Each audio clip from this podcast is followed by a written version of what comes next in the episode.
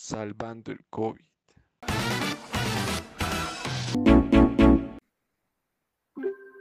Eh, buenos días, buenas tardes, buenas noches. A la hora que estén escuchando esto, eh, soy Santiago Pinto presentando el capítulo 3 del podcast, de nuestro podcast, y estoy con mi compañero Tiago Santos y con Ignacio Alcázar. Eh, Tiago, ¿cómo estás? Bien, muy bien. Estoy, estoy bien feliz de estar aquí, poder grabar este podcast contigo. Eh, yo también. Eh, bueno, tengo unas preguntas para ti. Eh, si no te importa, comenzaré. Está bien. mi, pregunta, mi primera pregunta sería, ¿cómo llegarías a informarles a las personas sobre lo peligroso que puede llegar a ser el COVID-19? Ah, yo creo que les informaría, mm, o sea, diciendo que no hagan una noticia falsa, digamos, de que no sé si te vacunas, te puedes morir digamos, al instante. Pero yo creo que lo más eh, ideal es decirles eh, de, que se laven las manos, la distancia. Hasta donde he logrado ver y he podido lograr salir, no, no hay distancia en cualquier lado, aunque te marquen ahí los mismos eh, puestos ahí, pero no hay distancia. Sí, en las tiendas tienen sus flechas para marcar el espacio, pero nadie lo, Nadie lo utiliza, sí. sí. Nadie sigue las reglas. Eh, bueno, hablando de lo peligroso que puede llegar a ser el COVID, pregunta llegaría a ser, ¿qué tan peligroso puede llegar a ser? El COVID mismo, ¿no ve? Eh, claramente. Está bien. Eh, es peligroso, o sea, no, no te puedo decir más. El COVID ha matado a miles de personas, ha hecho miles de estragos y te puede provocar hartas enfermedades, o sea, te puede provocar hartas, hartas disfunciones en tu propio organismo. Tales como la diabetes, como la cardiopatitis, que son fuertes no solo en el momento, sino a largo plazo. También te produce depresión y ansiedad. O sea, ya que te diga una persona tienes COVID, es algo que te, que te llama la atención y dices, tengo COVID, tengo una enfermedad que han muerto miles de personas y que aún no se, que aún no se la cura. Sí, es algo que te puede destrozar psicológicamente. Sí, es de, solo de escucharlo nomás, ya es decir, casi ya es significado de muerte. Eh, sí, también, bueno, el COVID también puede ocasionar neumonía y dificultades respiratorias. Eh, sí, y son muy graves para el cuerpo. Sí. Peligroso. Eh, mi tercera pregunta.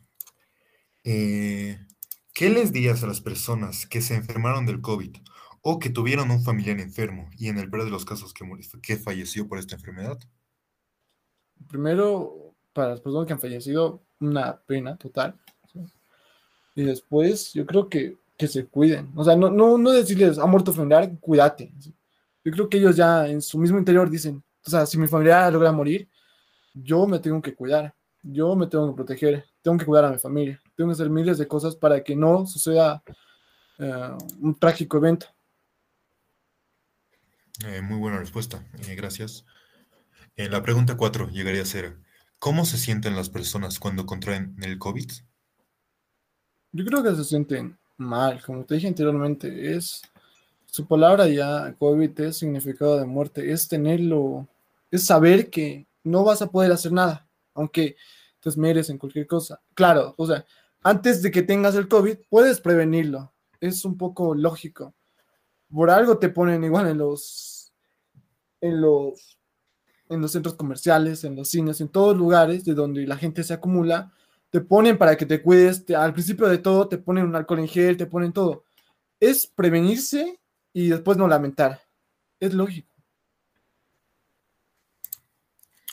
Eh, mi cuarta pregunta es, no, mi quinta pregunta, perdón.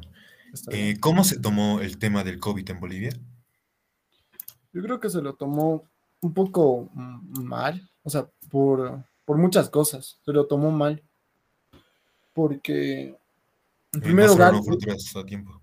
No cerraron fronteras a tiempo, y, cuando ya lo hicieron ya era muy tarde. pasaron muchas cosas igual, o sea, igual no había ya mucho ah, ¿cómo te puedo decir? O sea, no somos un país, digamos, primer mundista. Bueno, ningún país de Latinoamérica es casi primer mundista. Cada uno tiene problemas económicos y más, yo creo. Y que te venga una enfermedad que te lo destruya todo eso de lo que ya estaba, mm, ya, o sea, no, no hay más. El COVID yo creo que le ha llegado muy mal a Bolivia. Estoy de acuerdo contigo. Eh, bueno, pasaré a la siguiente pregunta. ¿Está bien? Eh, ¿cómo se puede llegar a evitar la propagación del COVID, en del COVID en general? Mm, lavándote las manos, eh, no tocarte la cara, no tocarte la boca, no tocarte nada de nada del sector de la cara. Usar mascarilla, creo que es lo más vital. Eh, O sea, te puede proteger un 90% la mascarilla. Igual, y tus manos, mantenerlas de alcohol en gel en pocas, o desinfectarte las manos, irte a lavar cualquier momento.